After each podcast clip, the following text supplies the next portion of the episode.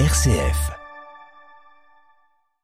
Manifestation contre le coup d'État au Soudan. Des milliers de citoyens se sont rassemblés à Khartoum pour dire non aux militaires. Les autorités ont tiré sur la foule. Reportage à suivre. La COP26 s'ouvre dans moins d'une semaine et déjà les annonces des États pleuvent. Mais le changement climatique ne connaît aucun répit. Au contraire, les émissions de gaz à effet de serre ont atteint un niveau record en 2020. Dans ce journal également, le rétro-pédalage du président turc sur l'expulsion d'ambassadeurs occidentaux, l'Afghanistan qui s'enfonce dans la crise humanitaire et enfin dans notre dossier, en fin de journal, retour sur la situation sécuritaire au Nigeria. Les lignes bougent depuis la mort du chef historique de Boko Haram en juin dernier. Le groupe perd des membres, mais nous l'entendrons, l'organisation de l'État islamique se renforce dans la région. Radio Vatican, le journal, Marine Henriot. Bonjour, on prend tout de suite la direction du Soudan où des milliers de personnes manifestaient hier soir dans le centre de Khartoum. Des manifestations spontanées, les citoyens dénoncent le coup d'État et l'arrestation de nombreux dirigeants de la transition civile. Le reportage d'Eliott Brachet. Ils étaient des milliers à converger hier vers le centre de Khartoum, venus de tous les quartiers, descendus spontanément lorsqu'ils ont constaté que le réseau était coupé. Tous ont compris que les généraux venaient de faire un coup de force. Nous supportons la transition démocratique. Les autorités ont signé un accord constitutionnel qui les y engage. Nous nous opposerons à toute tentative de ne pas le respecter. Nous attendons un gouvernement civil élu, rien d'autre.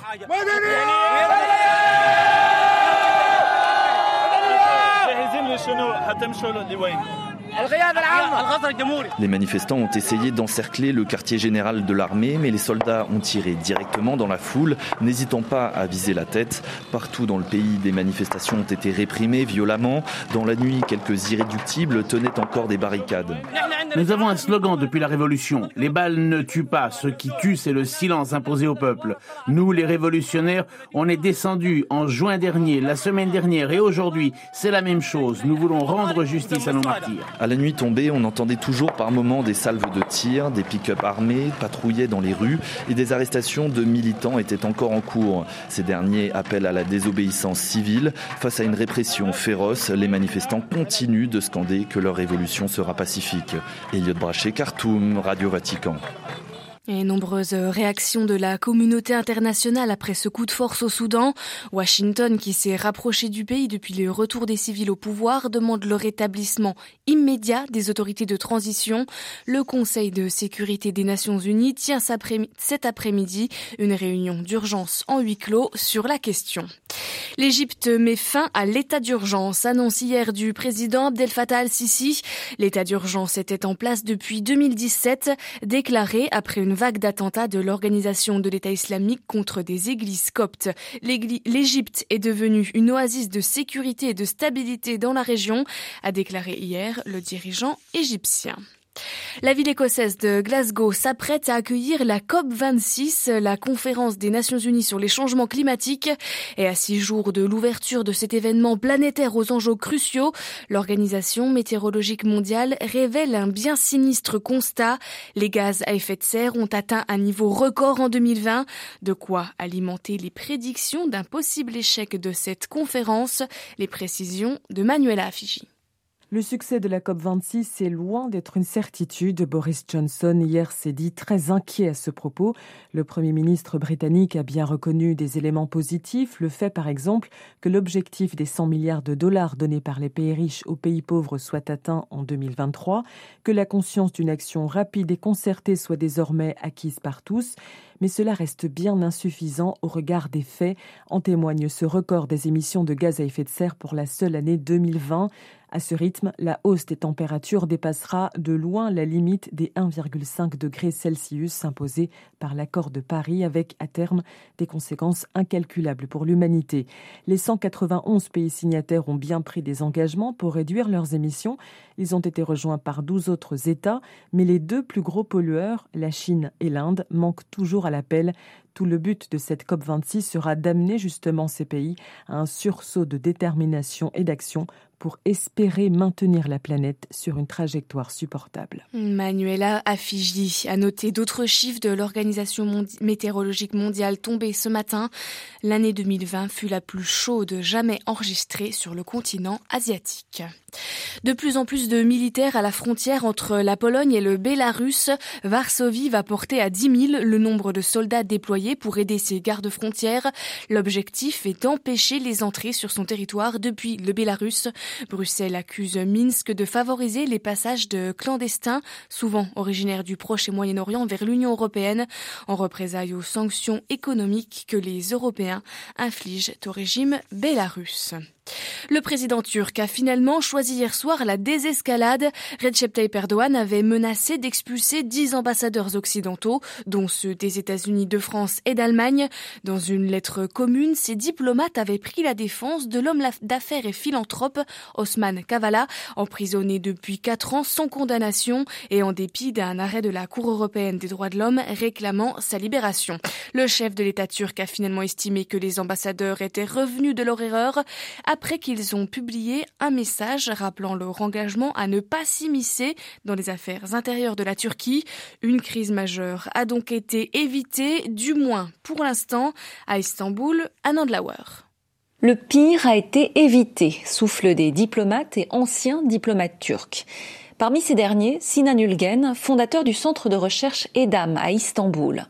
À ses yeux, la Turquie, comme les pays occidentaux, avait tout intérêt à la désescalade. Du côté des pays signataires, le fait qu'ils aient accepté cette formule diplomatique démontre que finalement, euh, ils ne souhaitaient pas se trouver face à une euh, escalation politique avec la Turquie. Et je pense que du côté turc, on était très conscient de lourdes conséquences politiques et économiques que ceci aurait pu entraîner. Les conséquences politiques, c'est un isolement euh, dur de la Turquie au sein de son alliance principale, des pays occidentaux, qui est l'OTAN. Mais l'apaisement pourrait être de courte durée.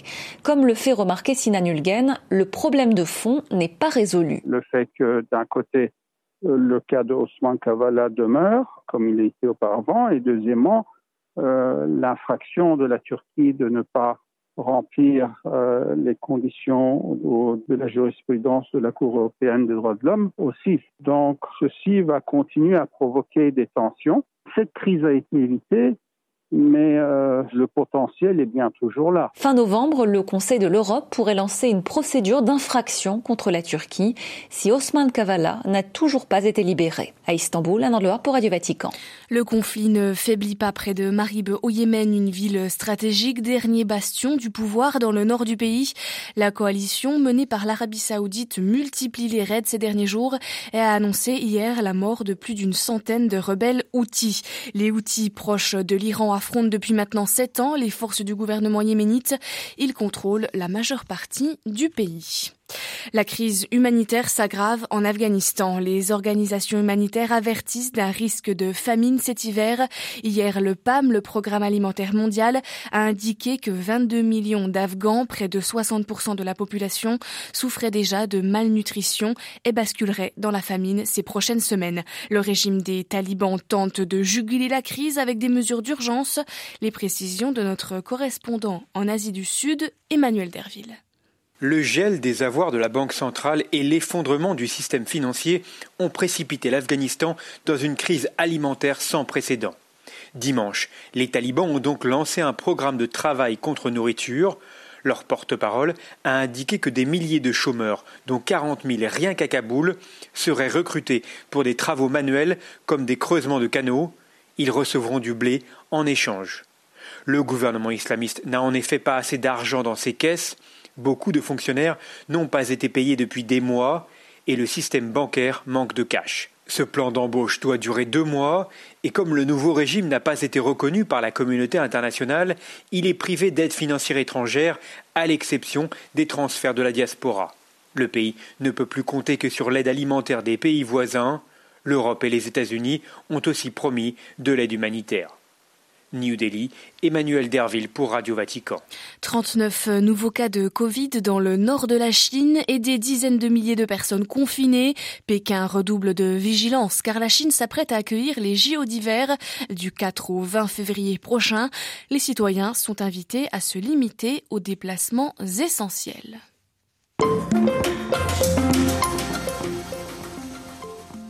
Dans notre dossier ce matin, retour sur la situation sécuritaire au Sahel et plus précisément au Nigeria. En juin dernier, la mort du chef historique de Boko Haram, Aboubakar Shekau, était confirmée.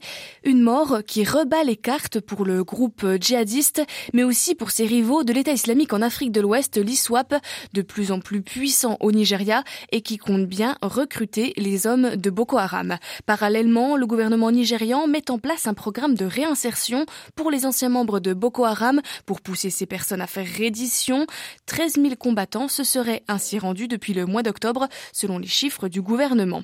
Wassim Nasr est journaliste et analyste français. Il revient avec nous sur l'affaiblissement du groupe Boko Haram en Afrique de l'Ouest faire court, il est quasiment euh, absorbé euh, par l'État islamique Afrique de l'Ouest, donc la branche du lac Tchad de l'État islamique, donc depuis la mort de Chicago, qui a été tué pendant une confrontation euh, avec les djihadistes de l'État islamique.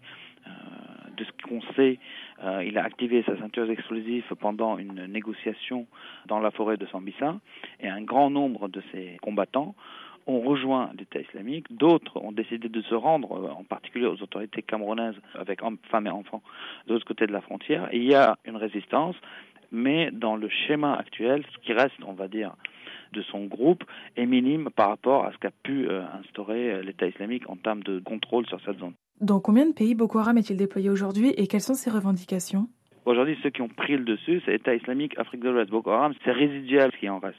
Donc si on parle de l'État islamique Afrique de l'Ouest, ils sont présents autour du lac Tchad, principalement côté Nigeria, de la frontière, mais ils mènent des actions, euh, que ce soit euh, au Niger, voisin, dans la région de Difa, euh, que ce soit au Tchad, sur le lac Tchad, ou même au Cameroun.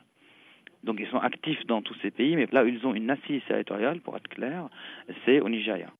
Le gouvernement nigérian a récemment mis en place un programme de réconciliation pour les soldats de Boko Haram. Quels intérêts ont les combattants à abandonner la lutte armée pour rentrer dans un de ces programmes? Il y a deux programmes, donc il y a un programme au Nigeria, un programme au, Cameroun. Ceux qui abandonnent, on va dire, si on peut dire ça, on peut dire ça comme ça, pour multiples raisons, parce que les conditions de vie sont très rudes mais aussi la défaite de la faction de Chicao, communément connue comme, comme Boko Haram, a conduit à que plusieurs de ces combattants, un nombre important, avec leurs femmes et leurs enfants, ont décidé de se rendre. Donc c'était l'occasion pour eux de se désengager euh, du combat, donc ne pas s'enrôler dans les rangs de l'État islamique et dire le groupe n'existe plus, donc on arrête.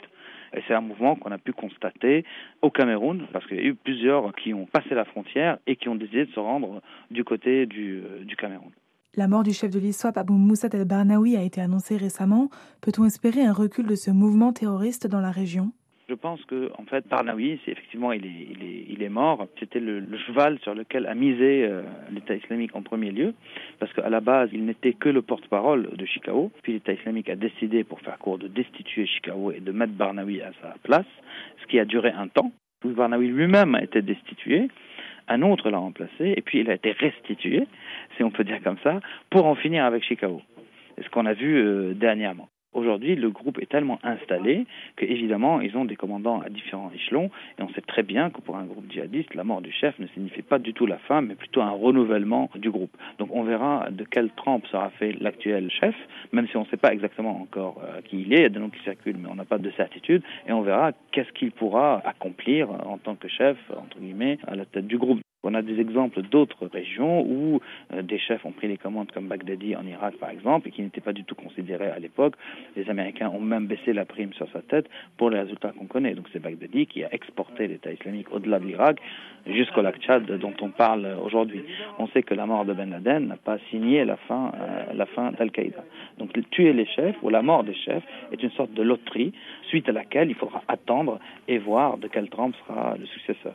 Hmm, voilà, interrogé par euh, Claire Riobé, l'analyse de Wassim Nastre, journaliste spécialiste euh, du groupe euh, de l'État islamique, auteur du livre L'État islamique, le fait accompli aux, éditions Plomb. Un entretien à retrouver sur notre site internet www.vaticannews.va.